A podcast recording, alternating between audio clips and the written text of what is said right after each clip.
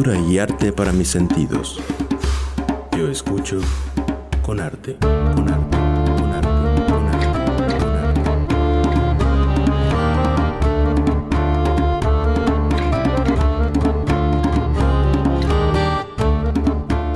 Muy buenas tardes. Les damos la bienvenida a quienes nos escuchan. Gracias por sintonizarnos en una emisión más de su programa radiofónico Yo Escucho con Arte. Mi nombre es Rualdo Rodríguez y les agradezco poder compartir esta hora con ustedes. Hoy tendremos la conversación que tuvo nuestro compañero Vicente Guerrero con el maestro Jaime Guerrero, director del Ballet Folclórico Magisterial Nuevo León de la sección 21 del CENTE. Ambos dialogaron en torno a la danza de caballitos, que es una tradición en el municipio de Mier y Noriega, la cual forma parte de una transmisión que prepara con arte como parte de su participación como organismo en el Día del Patrimonio de Nuevo León para este año, jornada que será el 13 de marzo, toda una fiesta a nivel estatal. Los invitamos a seguir las recomendaciones de la Secretaría de Salud, permanecer en casa y tomar todas las medidas de higiene. Con esto les damos la más cordial bienvenida a nuestros radioescuchas de Radio Nuevo León, a nombre del equipo que hace posible este programa. Vicente Guerrero, en la producción Hilda Magallanes, en controles les agradecemos su compañía, invitándolos a que visiten la página de internet www.conarte.org.mx. También puede buscarnos por Facebook y Twitter para enterarse de los próximos eventos y estar en contacto con nosotros. Comenzamos este programa. Permanezca con nosotros. Yo escucho con arte.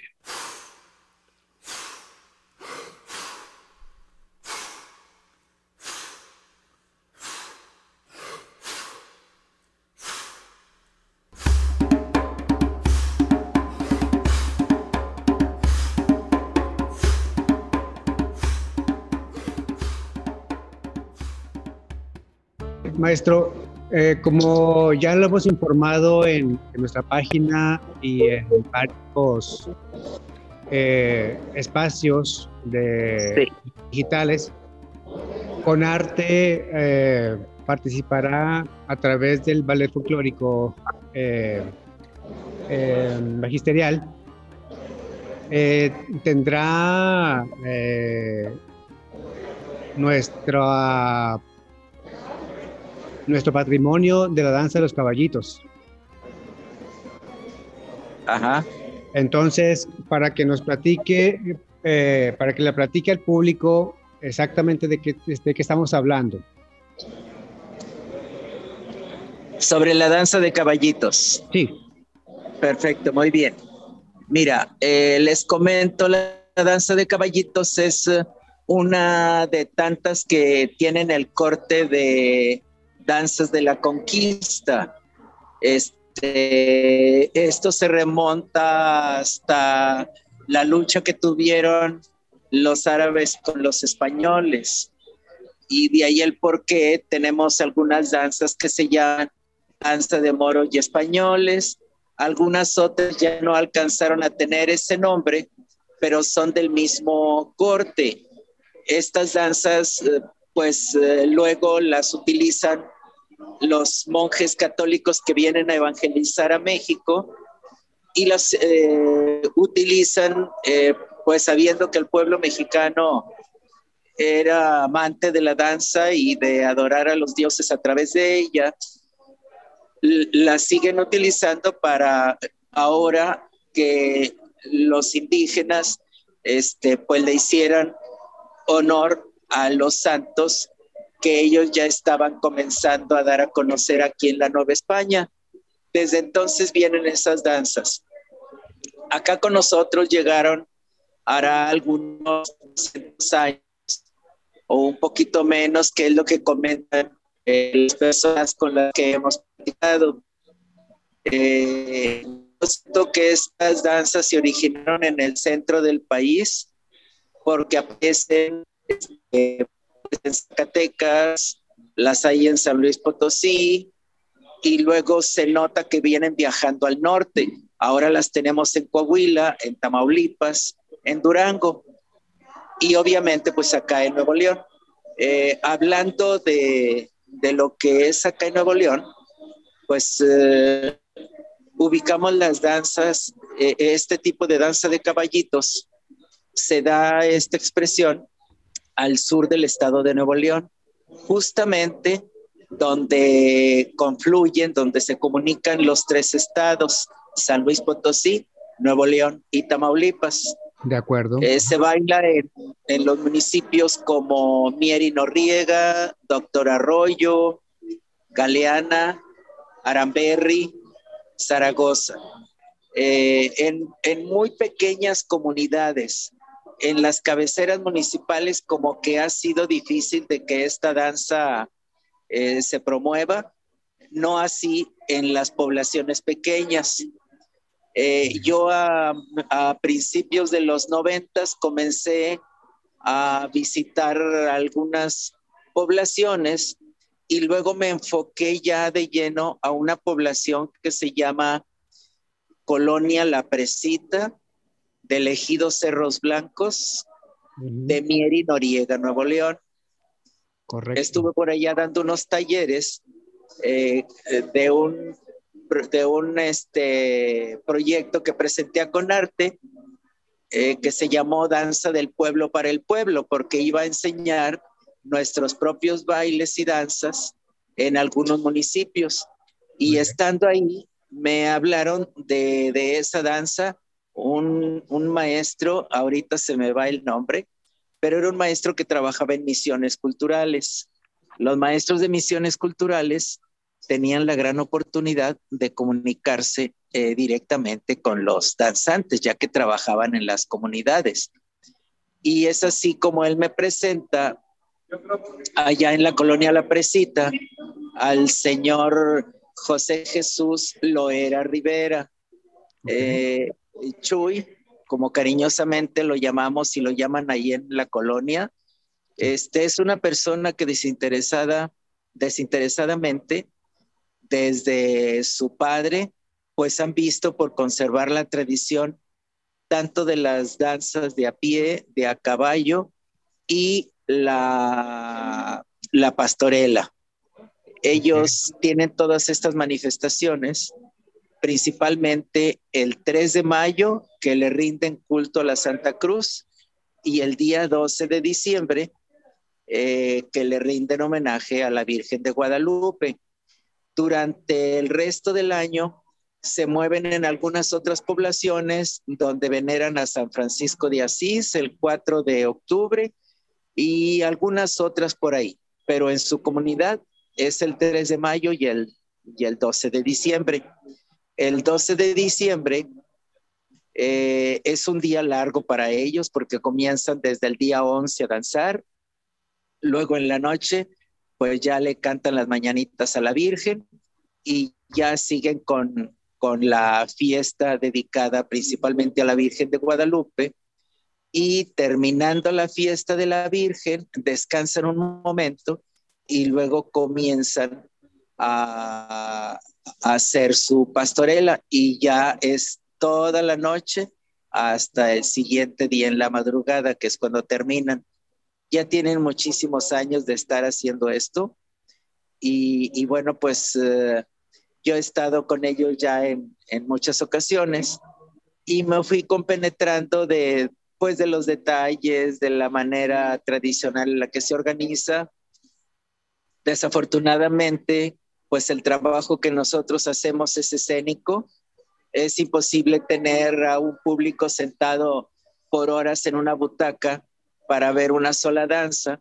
Entonces lo que hacemos es tomar tres de los sones más gustados por ellos, que es la cruz, eh, los cuatro caballos y eh, las cuchillas, que más bien ellos les llaman mudanzas. Son juegos que hacen este, y que con algunos eh, diseños coreográficos que ellos mismos han creado, pues es como le expresan a la Virgen su fervor. Eh, todo esto es de manera voluntaria. Muchos de ellos le prometen a la Virgen esto pues por los favores recibidos, por las buenas cosechas, por la lluvia que les llega a tiempo, otros por cuestión de enfermedad, otros pues agradeciéndole la salud que a pesar de tener ya cerca de 90 años siguen ahí, como es este don Matías.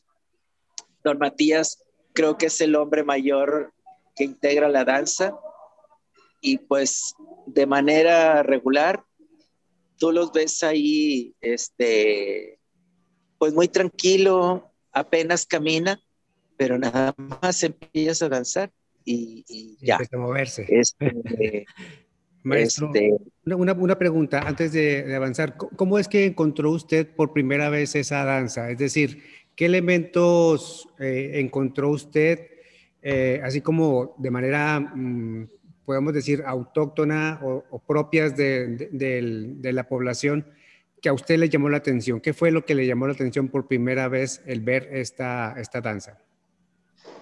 Mira, las estructuras de los caballitos. Eh, yo no podía creer eso porque pues acá en el área metropolitana que vemos la danza de matlachino regularmente. Últimamente, afortunadamente, han tenido mucha, pues le han dado mucha importancia a la danza de palma.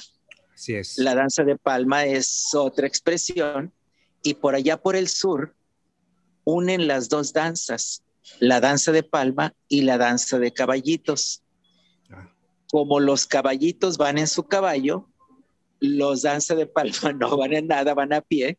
Entonces para ellos es la danza de a pie y la danza de a caballo. Ya. Otra cosa, la curiosidad comenzó conmigo desde que el maestro Andrade este, sacó su libro a la luz. Este, y dije yo, ¿verdad? pero si existe, existe realmente esa danza, porque pues el maestro Andrade nunca montó danzas, nunca vimos matlachines, nunca vimos palma, nunca vimos este, los caballitos, pero lo mencionaba en su libro. Entonces comencé a preguntar en los municipios del sur y cada vez que íbamos nosotros a dar funciones con el magisterial, me decían, sí, en el pueblito tal, pero ya ves cómo vive uno inmerso en el mundo de la danza y que ensayos y que funciones y que esto y que el otro hasta que por fin, cuando doy ese curso allá en doctora, en Mieri Noriega, bueno, lo di en doctora Arroyo y lo en Mieri Noriega, y ahí conozco a este muchacho de misiones culturales, Roberto, Roberto, a ver si ahorita me acuerdo del apellido. Sí. Este, vivía acá en Hidalgo, Nuevo León. Y Roberto, en, en una reunión que tuvimos junto con una maestra de por allá que yo conocía y allí estuvimos en la noche cenando y platicando y entonces me dice, oiga, profe, ¿y no conoce la danza? Este, mire, tengo estas fotos y me empezó a mostrar fotos de la danza de palma. Le digo, oye, qué padre. Digo, oye, y sé de una danza de caballito, se da por acá. Dice, ah, sí, también. Dice, nomás que ahorita solo tomé fotos de, la danza de a pie, pero lo llevo. Este, no me acuerdo qué día era. Yo creo que fue en ese mismo momento que me dijo, vamos. Ya. Total, fuimos.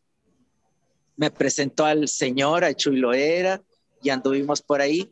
Y luego ya yo volví el día de la, de la fiesta, recordándole al señor Chuy y fue de esa manera en la que yo comencé a, tener contacto.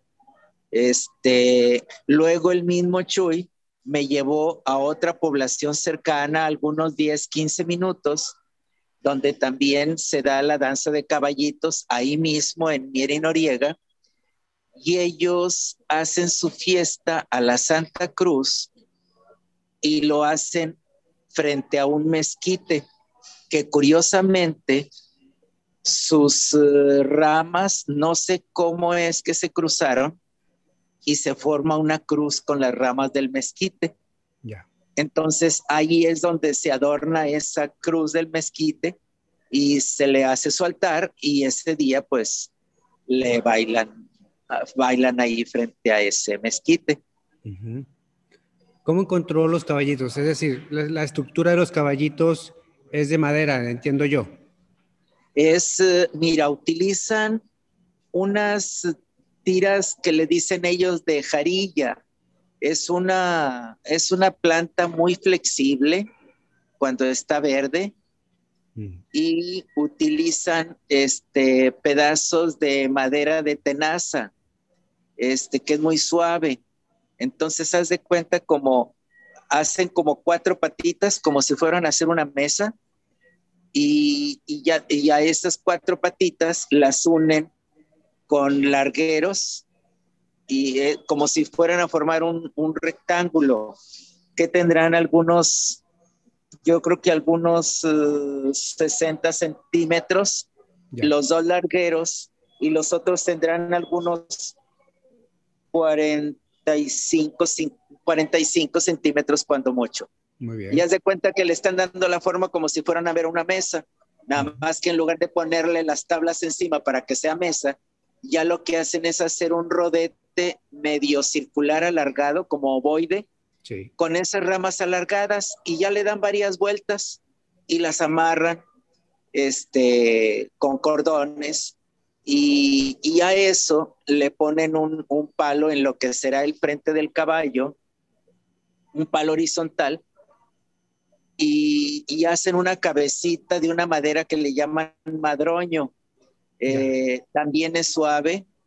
Eh, tallan eh, la cabecita con el cuello medirá algunos, pues algún medio metro, yo creo.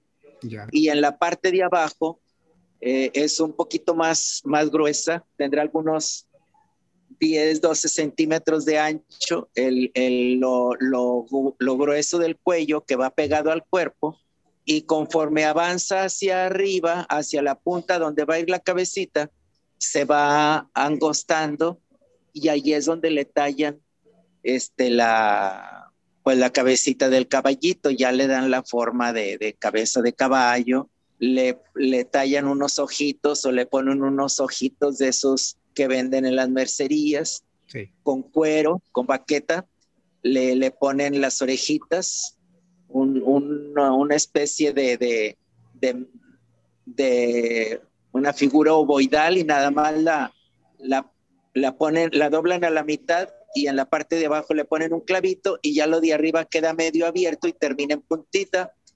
Esas serían las orejitas. Y ya la adornan con pedacitos de cuero, le hacen su, su rienda al caballo y le ponen eh, los cordones que van que agarrará el, pues el jinete con la mano izquierda. Eh, y ya esa estructura que armaron, eh, la, van a vestir, dicen ellos. Le ponen un lienzo de algunos 70 centímetros o 60 de largo. Eh, buscan telas de colores muy brillantes, muy brillosas, eh, como telas de, seda, de satín. Sí. Este, y, ya con eso le dan vuelta, le hacen nada más una jareta a la parte de arriba donde va a entrar el, el, eh, el jinete, se mete adentro de la estructura y luego se la sube y la va a sostener con unos tirantes que atraviesan sobre sus hombros. De esa manera se sostiene. Eh, y al rodete con una jareta nada más le meten un cordón y ya lo, cierran a que quede a la medida de su cintura. Eh, atrás le cuelgan de cola pues algunos pedazos de trapo, alguna corbata, algo que tienen a la mano para simular la cola. La cabecita sí la adornan con crin verdadera de caballo. Eh, y, ellos pues de, uso común su pantalón, el pantalón pues que ellos tienen, allá no hay la uniformidad que, que, buscamos en escena. Cada quien se pone su pantalón que quiere, la camisa igual, generalmente traen este, camisas eh, cuadraditas tirándole a camisa vaquera. Hay algunos que pues ya trabajan en Estados Unidos y se vienen a danzarle a la Santa Cruz o a la Virgen y ya se traen sus camisas vaqueras de esas brillosas de, figuras así muy, muy llamativas, muy bonitas. Este, el sombrero también igual, es el sombrero vaquero norteño, puede ser negro de lana el que tiene, eh, puede ser el sombrero común blanco de trabajo, de lona, o también este es muy común que usen las gorras de béisbol. Calzan botas el que tiene, tenis, zapatos, pues lo que cada quien tiene. Así es. Y en alguna ocasión le ponen flores a su sombrero. Ya ahorita ya casi no. Y más que algunos ya usan las gorras de béisbol, pues ya no le ponen nada.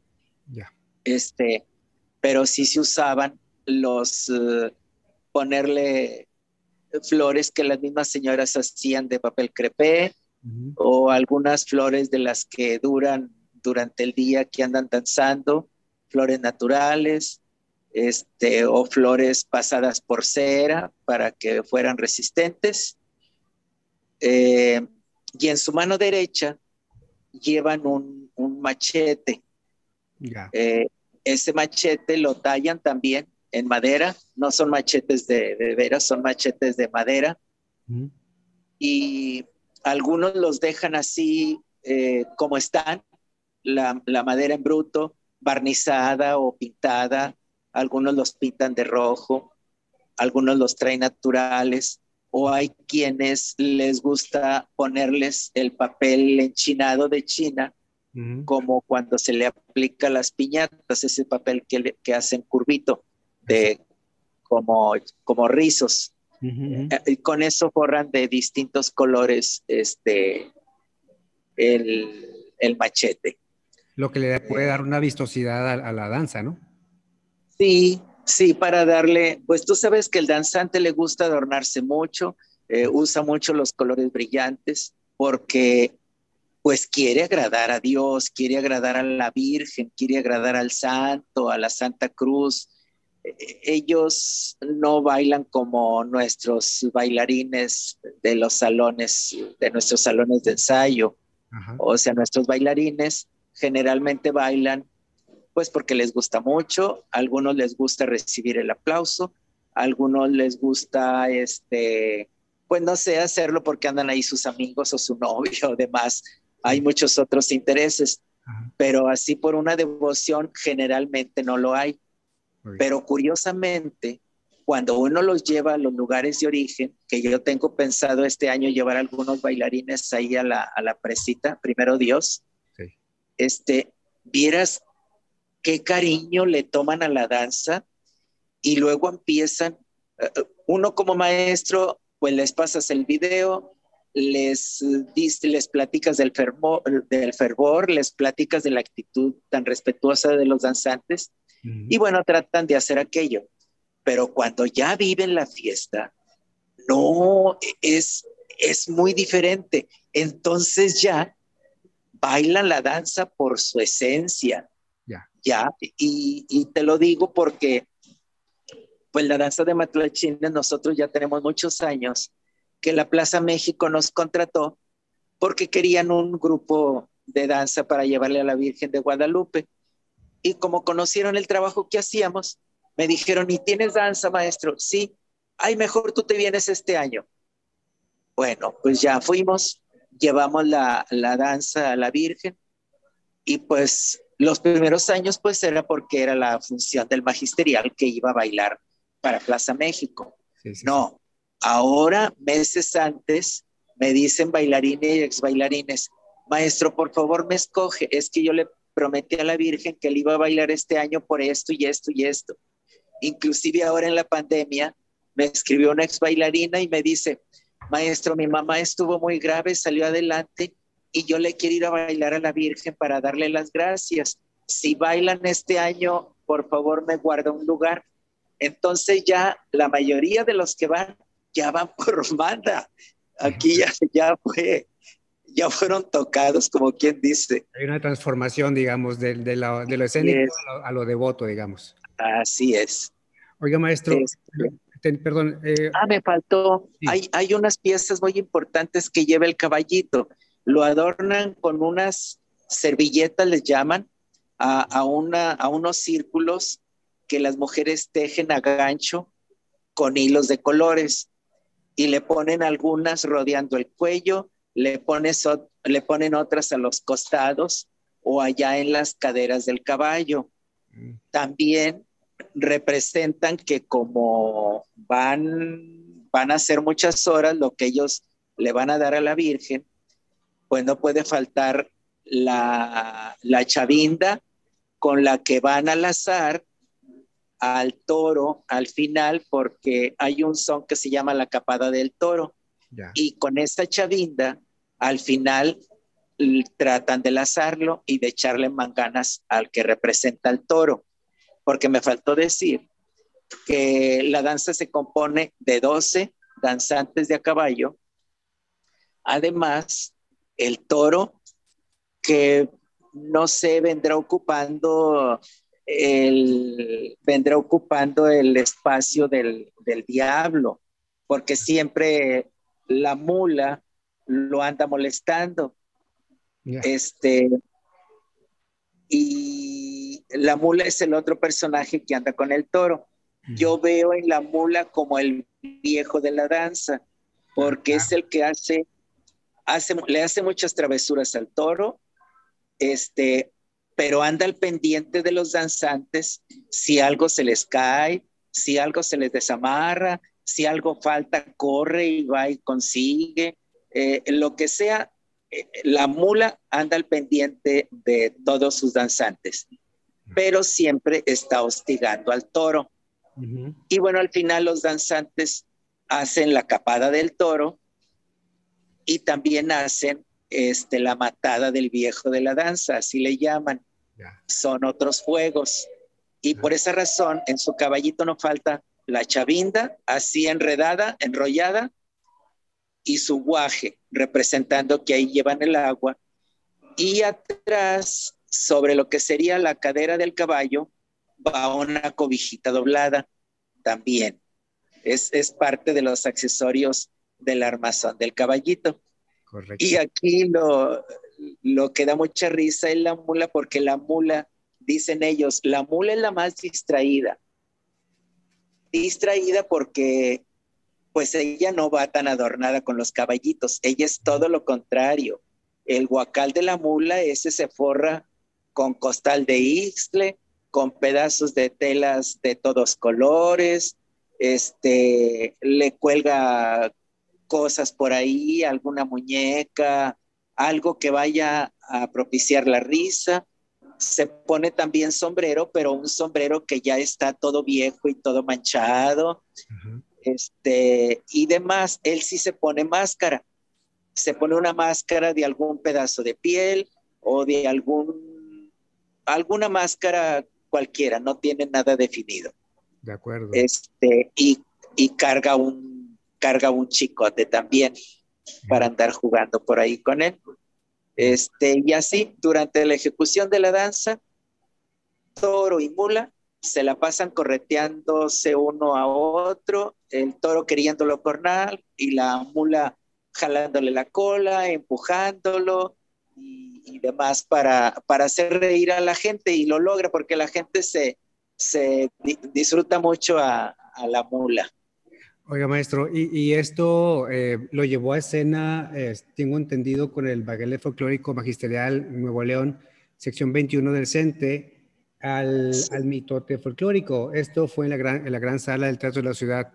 Em, esto fue para el mitote edición número 26, según, según tenemos de información. Eh, Así es. ¿qué, es lo que eh, a usted le quisiera comentar a los, a los, a los radioescuchas en cuanto a que esto forma parte de un patrimonio, de un patrimonio que tal vez aún no llegan a conocer? Sin embargo, hay que, hay que, hay que difundirlo, ¿no? Sí, yo creo que nos falta valorar esas tradiciones. Eh, cuando uno es muy chiquito, cuando uno forma parte de la familia, pues vas a donde tus papás te llevan. Y yo me acuerdo que cuando estaba chiquillo, pues yo iba en Linares, íbamos a las pastorelas que organizaba doña Martina, allá cerca del río, íbamos a ver algunos danzantes de vez en cuando, íbamos a las procesiones del Cristo de Villaseca, y bueno, eso sigue pasando. Cuando las personas se mantienen al margen de todo eso, pues todo eso se va descuidando y cuesta más trabajo hacerlo. Yo por eso valoro mucho el trabajo del señor José Jesús Loera, así como para todos los que capitanean danzas, Raimundo de la Rosa, Pepino, don José Jacinto de la Rosa, que en paz descanse, entregó su vida a eso, don Demetrio, este, tantas gentes, ahorita un muchacho nuevo que trae una danza de palma preciosa que lo vi en el, en el santuario, este, son personas que, que tienen muchísima importancia en la comunidad porque gracias a ellos se está manteniendo viva esta tradición y es de suma importancia. Nosotros lo podemos ver como un grupo de danzantes, pues que le están rindiendo culto a la Virgen, sí, pero esa danza de determinado lugar forma parte de la raíz de esa población. Es una característica de ellos, es una es un motivo de identificación. Por ejemplo, ¿hasta dónde ha llegado el florecimiento de esa expresión popular que llamamos guelaguetza en Oaxaca, que ahora, se conoce a nivel mundial y que tenemos visitantes desde hace muchísimos años.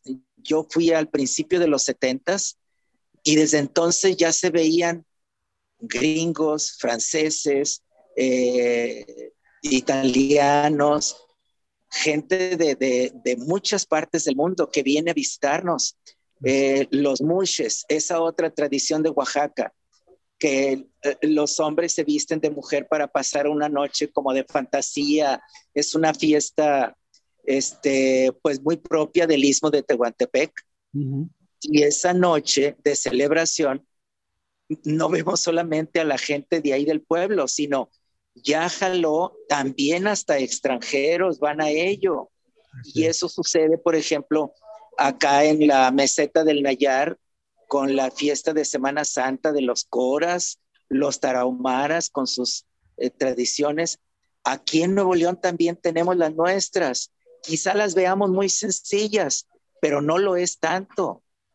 Hay que difundir esto, ojalá y, la Secretaría de Turismo pudiera hacer unos videos profesionales y los pasara como orgullo de Nuevo León, porque eso debe de ser. No son fiestas para estar escondidas en sus comunidades, sino todo lo contrario. Turismo de Nuevo León tiene la obligación de hacer una grabación profesional y de darle atención a la cultura popular. Ya basta de que nada más exportamos una imagen para que vengan a invertir en industrias y en todo lo que va a dejar la derrama económica.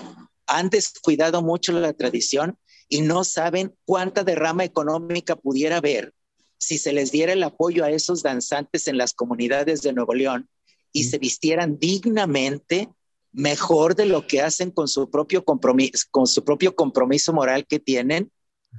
Y le dieran a esa danza que vistieran esas comunidades en ese momento.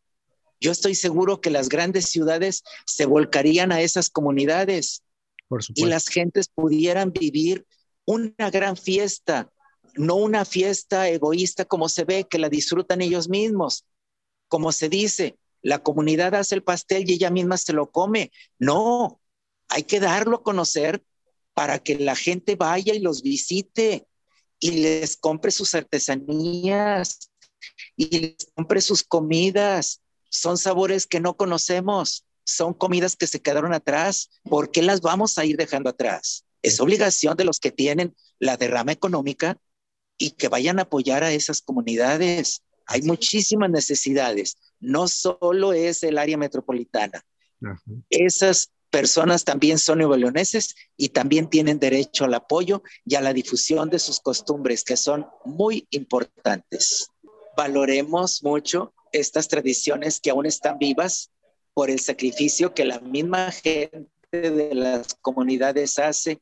Este, ojalá y les puedan poner atención para que ya sin sacrificarse tanto tengan sus fiestas más dignas aún de lo que las eh, están haciendo, se sientan ellos más a gusto y se sientan valorados.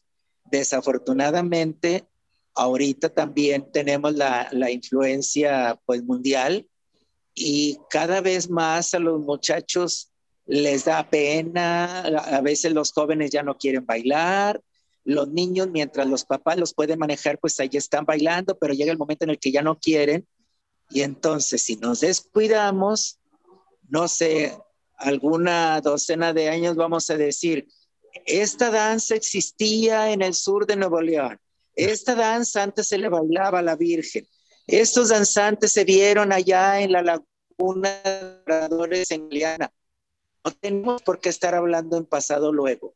Ahorita estamos a tiempo todavía y si nosotros vamos, les damos el apoyo, les damos la atención, van las cámaras de video, van los turistas, la gente se va a sentir orgullosa y todo mundo va a querer estar ahí participando. No van a, a batallar los danzantes por tener danzantes, sino van a decir, yo voy a bailarle a la Virgen y también me van a ir a ver mis amigos de Monterrey, de Houston, de, de, no sé, de Montemoro Novo, Portugal.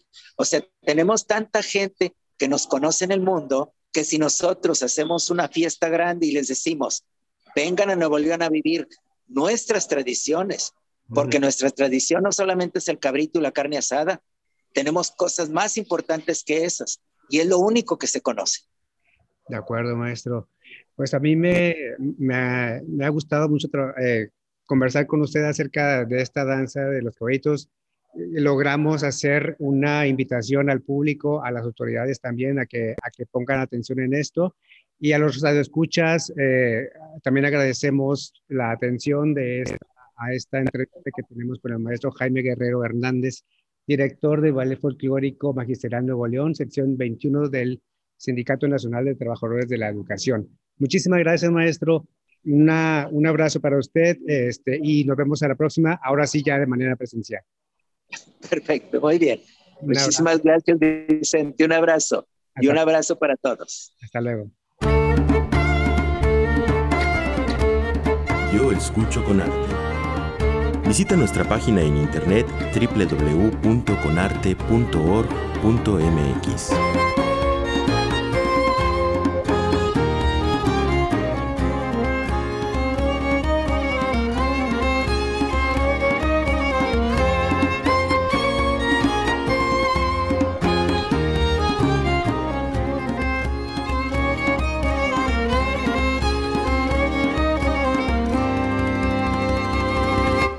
Regresamos a nuestro programa. Continuamos ahora con Liz Ovalle, quien es mediadora y promotora del proyecto Viaje al Microcosmos de Nuevo León, explorando la riqueza imperceptible del río a través de la microscopia y el arte, llevado a cabo en el Lab Nuevo León. Em, esto de Conarte. Ella nos hablará acerca de su experiencia en esta semana en la que se acaban de llevar a cabo las sesiones de edición abierta Río Santa Catarina, con las cuales se ha buscado enriquecer el conocimiento sobre este entorno en el cual muchos de nosotros que andamos por esta zona de Monterrey vemos muy de cerca, pero mucho desconocemos de lo que guarda en su ecosistema. Un ecosistema que cambia, que hemos visto a través de los años cómo ha cambiado, en algunas veces lo hemos habitado, se han eh, hecho muchas actividades humanas, pero tras algunos eh, meteoros ambientales, algunas cuestiones. Eh, sabemos que la historia, huracanes que han modificado eh, de una manera muy importante el río Santa Catarina, pero bueno, vamos a platicar con Lizo Valle, a quien le doy la más cordial bienvenida. ¿Qué tal, Lizo Valle? Hola, buenas tardes. Gracias por invitarme. Muchas gracias por estar con nosotros. Liz, cuéntanos, ¿qué es un proyecto MIC eh, mediación, Investigación, Creación en el Lab Nuevo León y cómo te integras como mediadora. Hola, eh, bueno, pues un proyecto de mediación, investigación, creación consiste básicamente en eh, no solamente promover e investigar un proyecto ciudadano este, desde la App Nuevo León, eh, sino se conjuga con nuestro trabajo de mediación. Todas las personas que llevamos a cabo un proyecto de mediación, investigación, creación, eh, también laboramos aquí en la Nuevo León. Entonces, este, nuestro trabajo consiste en compartir em, un tema que nos interesa de manera profunda, de manera em, pues bastante personal, diría yo, y plantearlo desde una perspectiva ciudadana. Entonces, em, pues nosotros aquí en Lab Nuevo León tuvimos una serie de eh, talleres y también charlas, trabajamos mucho en, pues, em, realizar esta convocatoria y este proceso de investigación eh, de forma pertinente para lo que eh, engloba el Lab Nuevo León. O sea, algo que conjugue lo abierto, lo ciudadano, pero también lo artístico, lo experimental, lo patrimonial. Este, entonces, a diferencia tal vez de un proyecto ciudadano, este, nosotros sí tuvimos un poquito más de tiempo para eh, abocarnos a pues, abordar desde todas estas perspectivas eh, este tema de nuestro interés. Hay muchos, eh, bueno, los temas de mediación, investigación, creación que se dieron en este año son bastante diversos. O sea, por ejemplo, uno trata la experiencia del cuerpo desde eh, identificarse como mujer. O sea, es algo total que en teoría sería totalmente distinto a, en este caso, mi, mi proyecto de mediación, investigación, creación, que aboca, se aboca al río Santa Catarina. Otro tiene que ver con desaparición forzada en este, herramientas para familiares de desaparición forzada. Este, otro con las banquetas de, de Monterrey. Entonces, si, si, te das cuenta, son proyectos bastante diversos, pero a todos los... Sí, sí, sí. Este, y que, pues, interesan a la ciudadanía, pero a todos les une, pues, esta... Eh, interés por el bien común y por construir algo desde la experiencia ciudadana. Así es. Liz, em, el río Santa Catarina, pues básicamente en nuestro tránsito diario hacia nuestras actividades, pues muchas veces el, patrimonio no lo volteamos a ver. El río Santa Catarina, básicamente, pues no lo brincamos diariamente a través de los diversos puentes que, que para, urbanos que, por los cuales cruzamos a diario. Eh, pero, ¿cuál fue el interés sobre el río Santa, Catarina que te movieron para iniciar este proyecto sobre, la, eh, sobre este patrimonio que, que, existe, este patrimonio natural eh, y que se modifica, ¿no? Lo menciona al, principio, eh, eh, ha tenido muchas, muchas modificaciones naturales que las mismas condiciones naturales lo han modificado, pero al mismo tiempo también comentarte, hemos sabido, hemos conocido que hay diversa fauna que normalmente no veíamos ahí. Entonces, si me puedes comentar un poco sobre esto, sobre los intereses del río Santa Catarina que te han movido a iniciar este proyecto. Claro, bueno, de entrada, eh, a mí siempre me ha interesado todo lo que tiene que ver con la ciencia, la biología. Yo, yo soy biotecnóloga, esa es mi, mi, carrera, y, pero también me gustan mucho las artes, ¿no? Este, entonces, sí, este, entonces, eh, a mí me impresionó, digo, como la mayoría de las personas que eh, vivimos aquí en Monterrey, en Nuevo León, esto que comentas, ¿no? Es algo que transitamos todos los días, que lo vemos, este, que forma parte de nuestra identidad. Y pues eh, Alex causó, el huracán Alex pues causó esta interrupción de todo lo que había en el río, ¿no? Eh, entonces, a mí, como a muchas personas, estoy segura, me sorprendió mucho ver cómo cambiaba este espacio que para mí, este, en mi infancia y en mi adultez temprana, pues era un río que alguna vez fue río, pero que estaba siempre siendo ocupado, como tú dices, pues por otras em, infraestructuras, otros, em, pues desde, me tocó a mí ir a conciertos ahí, me tocó eh, aprender a manejar, este, diversas cosas, ¿no? sí, manejar es cierto, es cierto, y si, y si le buscamos en la historia, si le echamos más para atrás, Eh, ahí estuvo el Papa Juan Pablo II. Ah, claro, claro, Y luego todavía un famosísimo concierto de, de Rigo, Rigo Tobar. Wow. Tengo entendido, entonces si, si, no me falla la memoria, entonces sí ha sido un lugar de mucha, de, de, de muchas cuestiones históricas, ¿no? Sí, exacto. Es que tiene todo que ver con, con Monterrey, con, con, con, lo que somos, ¿no? Entonces, pues simplemente yo eh, me interesa como desde varios eh, lados, ¿no? De entrada, este resurgimiento em, de lo que es un río realmente, ¿no? Este, de su cauce y también de, por ende, de todos los em, seres que pueden habitar ahí, desde plantas, animales, y a mí me interesaba mucho también todo lo microscópico, porque es lo que da pie a toda la demás vida que existe ahí. Este, y ya, entre, ya, buscando un poquito más, pues sí, este, es bastante fascinante conocer eh, que no es este río seco que a veces pensamos que realmente este, tiene una historia bastante interesante. Este, em, y, me parece aparte ahora como muy relevante con toda esta situación del agua que estamos viviendo. Este, porque agua hay, pero es más cómo se utiliza y cómo ha sido como este, impactado, ¿no? Este espacio. Entonces, pues eso, o sea, a mí me interesaba mucho conocer el espacio y, y aproveché esta oportunidad eh, de investigarlo desde otra índole, que no sea solamente o puramente académica, sino ciudadana, ¿no? Entonces, eh, pues así lo decidí, ¿no? Yo quise como abordarlo desde lo más chiquitito, por eso es como lo microscópico, hasta lo más evidente. Y la verdad, ha sido bastante, bastante sorprendente ver que a muchísimas personas nos interesa ese lugar. O sea... Muy bien. Sí, sí, sí. ¿Qué, han hallado que, sea, a través de esta investigación, que se ha hallado que sea de interés eh, para la ciudadanía?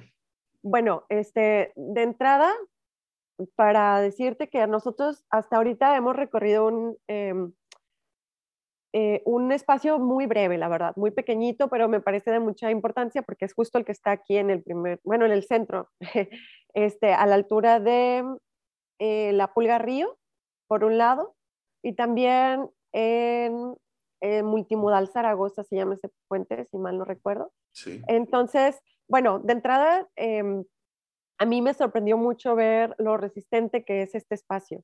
O sea, el, cauce, eh, cuando llueve, o incluso a veces eh, un tiempito después de que está lloviendo, mantiene una diversidad de aves tremenda, también de, peces este, alguno que otro eh, mamífero, también hay perros ferales, entonces es como muy interesante ver cómo resiste el ecosistema que es propio de ahí, pero también está conviviendo con todo este, pues, esta urbanidad, ¿no? Entonces, este, de hecho, es curioso porque, pues, Ana, nosotros en concreto lo que más hemos visto, además de eh, una gran diversidad de plantas, este, también pues son aves y algunos y peces. Pero hay personas y este, que, que también han usado una plataforma que se llama Naturalista. Nosotros también la hemos estado utilizando, que es justamente para monitorear o compartir este, observaciones de flora, fauna, etc. Y ha habido, o sea, un avistamiento tremendo de distintas especies, desde culebras, sapos, incluso castores. Entonces, está es una cosa tremenda. Sí, ajá, o sea, es una cosa bastante, em, pues, no sé, impactante. y no es lo mismo, eh, yo creo que algo que tiene muy valioso es que no es lo mismo como imaginártelo a estar ahí, ¿no? Algo que también es como eh, notable es que como quiera hay bastante basura, ¿sí? O sea, sí, es un espacio que es muy bonito, pero que sí se le nota este impacto de todo lo urbano que le rodea, ¿no? Entonces... Sí, te pues iba a preguntar eso, ¿no? Que si, si hay... Eh, si es notorio el, el daño que le, que le causa, que, que, bueno, que estemos eh, pues el río ya estaba antes de nosotros, ¿no? Entonces, que, que, pues lo hemos dañado, ¿no? Que el río ya estaba y al momento de que hemos llegado, pues lo hemos empezado pues, a, a deteriorar con nuestras actividades eh, pues, humanas, ¿no? De, tanto comercio, de tanta población, de tanta industria, ¿no? Claro, sí, o sea, está ahí y digo, es difícil que no lo esté si es literal, eh, estamos alrededor del río nosotros también. Y se nota, eh, a mí yo me he encontrado pues esta basura bastante común como pues bolsas de papitas, refrescos, etcétera, pero también incluso teclados de computadoras, cosas así como ya más extrañas, o rastros de, de las canchas. Bueno, yo pienso que son de las canchas como de pasto sintético, este, pero yo lo que rescato es que de todas formas es un espacio que resiste y que con un poco de este, cuidado seguramente puede pues alcanzar una mejor estabilidad, ¿no? O sea, más que, a, mí me interesaba muchísimo que más que comunicar, cuida el río y porque sí, o cuida el río porque dicen que hay muchos seres importantes y esto o lo otro. O sea, lo que me interesaba mucho era como conocerlo para sentirnos em, cómplices, por así decirlo, de un mismo espacio, o sea, nosotros compartimos este espacio. Es, es muy importante lo que comentas, Liz Ovalle, porque pues lo que no conocemos no lo, no lo cuidamos, ¿no? Primero hay que conocerlo para poderlo apreciar y, y, pues saber y que si se daña eso, pues también nos dañamos nosotros, ¿no? Eh, ¿cuál, qué, es, eh, ¿Qué podría seguir para este proyecto de viaje al microcosmos de Nuevo León? Eh, Liz, ¿qué, ¿qué, piensas que puede seguir para este proyecto? Bueno, nosotros, además de las exploraciones, e, ese fue como un momento, ¿no? Después hicimos toda una serie de experimentación artística para ver cómo podíamos transmitir y compartir también desde nuestras experiencias, porque obviamente y es lo eh, rico de los laboratorios, es que no todos son artistas, no todos son biólogos, no todos son este, investigadores, pero todos tienen un interés en común, que es este espacio, que lo quieren conocer, que lo quieren compartir. Entonces, pues estuvimos haciendo, eh, pues sí, una serie de experimentaciones y al final lo que decidimos fue construir un tipi con, eh, que, bueno, para quienes no saben qué es un tipi, es una especie como de chocita la de los de, este la, de las películas de los sirios y los vaqueros. Sí, exacto, así se ven. Y esta a, manera de cabina inmersiva, o sea, que te transporte a este espacio. Y lo De hecho, está ahí afuera del lab, ¿no? Ahí está exacto, ubicada, ¿no? Por, por la calle de Zaragoza. Exacto, exacto. Este, y traer un poquito del río a la ciudad, ¿no? Algo así. Y lo construimos con carrizos que los carrizos también crecen como en espacios descuidados. Este, e, Entonces, pues eso, o sea, hacer notar este, el estado del río como esta mezcla de la que estábamos hablando hace, hace poco. Entonces, y en el tipi también, o sea, digamos que la construcción es los, está hecha de los carrizos, lo, mm, palmas, hojas de palma seca, y por dentro hay una pieza sonora que está, estuvo realizada también a partir de registros que hicimos del río. Entonces está el agua, pero los pajaritos, pero la iglesia, pero también los carros. Entonces, este, ay, a mí lo personal me gustó mucho cómo quedó este, este, este, pues, pues sí, esta pieza.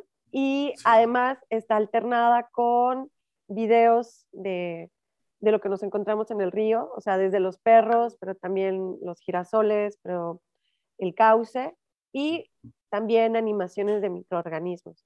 Entonces, lo que quisiéramos ahorita es seguir compartiendo la experiencia y retroalimentarnos de, de quien lo visite para ver si, bueno, de entrada, si este, este prototipo, que es como trabajamos aquí en el app, lo que realizamos son prototipos, a ver si funciona, si no, y cómo lo podemos mejorar siempre este, esta forma de comunicar el río, a ver si funciona. Y con claro, esto Ajá, claro, claro, claro. Y ver si a alguien más le gustaría replicarlo aparte. Claro, ¿no? Y, creo que esta, esta mecánica de, involucrar el arte, eh, de sensibilizar, ¿no? Como una herramienta de, sensibilización, de, eh, de, hacerte consciente, de hacerte, eh, de, conmoverte de alguna manera, ¿no? Para, llegar eh, a través de esta herramienta del arte a valorar esta parte del patrimonio y, que, que, está, en, está en, nuestro, en nuestro entorno. Liz Ovalle, mediadora en el Lab Nuevo León, del proyecto Viaje al Microcosmos de Nuevo León, explorar, explorando la riqueza imperceptible del río a través de la microscopía y el arte. Te agradezco mucho este tiempo que has tenido para, para nuestro auditorio del programa Yo Escucho con Arte y te invitamos próximamente a que nos platiques de los demás proyectos de MIC en, en Lab Nuevo León de mediación, investigación y creación. Muchas gracias, eh, Lizo Valle. Muchas gracias. Yo escucho con arte. Visita nuestra página en internet www.conarte.org.mx.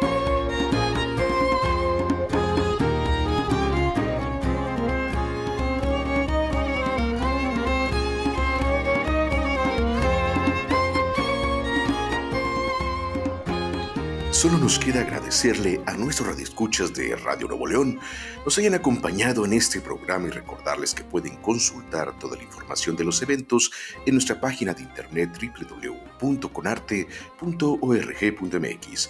Puede seguirnos también a través de Facebook y Twitter. Mi nombre es Rualdo Rodríguez y me despido dejándolos con la programación de Radio Nuevo León. Nos escuchamos próximamente y recuerden, yo escucho con arte.